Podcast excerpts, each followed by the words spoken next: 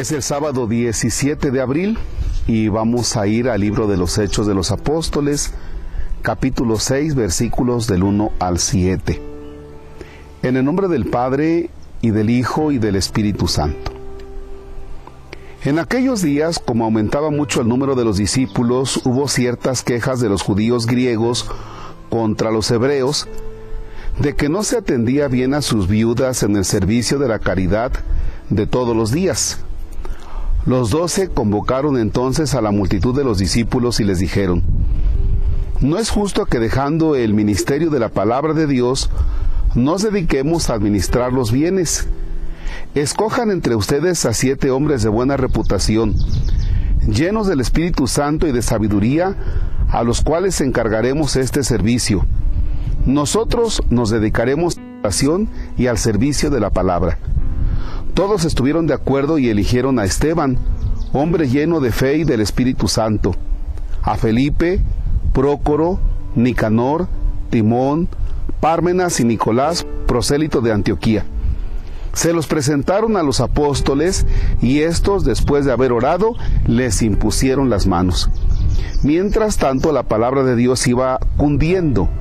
En Jerusalén se multiplicaba grandemente el número de los discípulos Incluso un grupo numeroso de sacerdotes había aceptado la fe. Palabra del Señor. Gloria a ti, Señor Jesús.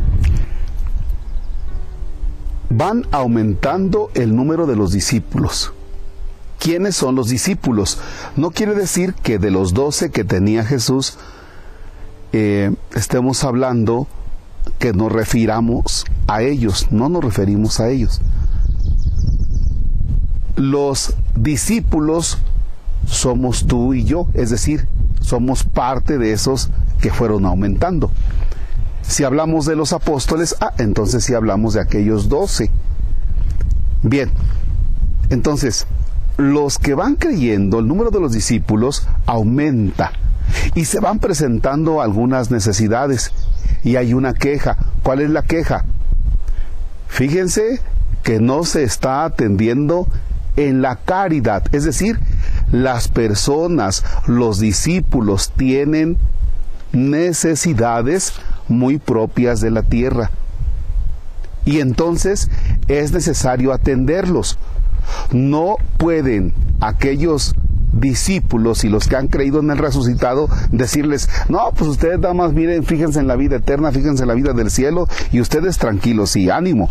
No, no se puede eso hay que ocuparse de las necesidades que tienen y que son propias de la vida ordinaria. Por eso es que los apóstoles entonces convocan a esos primeros diáconos, siete, hacen oración, les imponen las manos y les encomiendan algo muy concreto, atender las necesidades en lo que respecta a la caridad.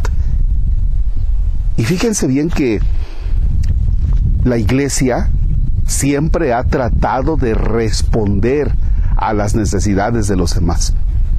A veces de manera quizá con cierta razón, pero, pero también muchas veces injusto, se le dice, es que la iglesia tiene grandes tesoros y no se ha ocupado de los demás y de los pobres, y si la iglesia vendiera todo.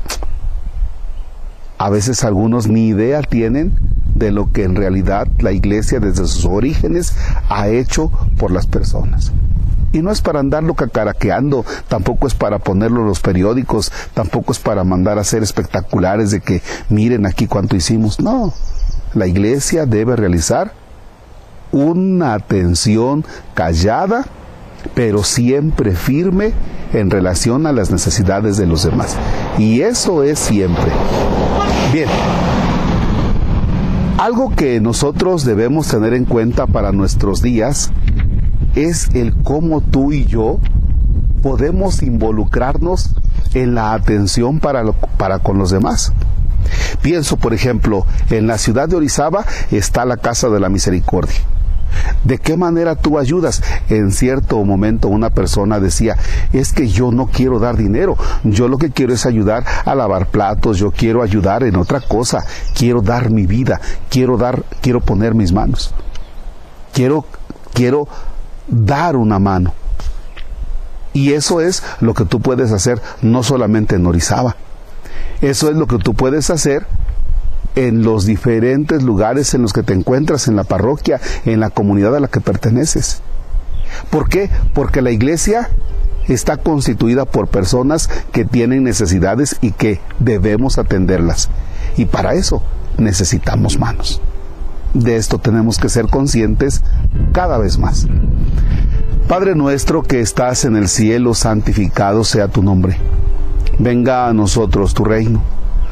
Hágase tu voluntad en la tierra como en el cielo. Danos hoy nuestro pan de cada día. Perdona nuestras ofensas como también nosotros perdonamos a los que nos ofenden.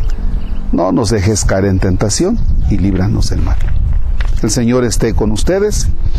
La bendición de Dios Todopoderoso, Padre, Hijo y Espíritu Santo, descienda sobre ustedes y permanezca para siempre. El Señor es nuestra alegría, podemos estar en paz. Demos gracias a Dios. No olvide tomarse un buen café con sabor a fe, de ese café del Padre Marcos Palacios que lo encuentra en Abarrotes el Colibrí de Oriente 8, esquina sur 15 de Orizaba, Veracruz. Gracias.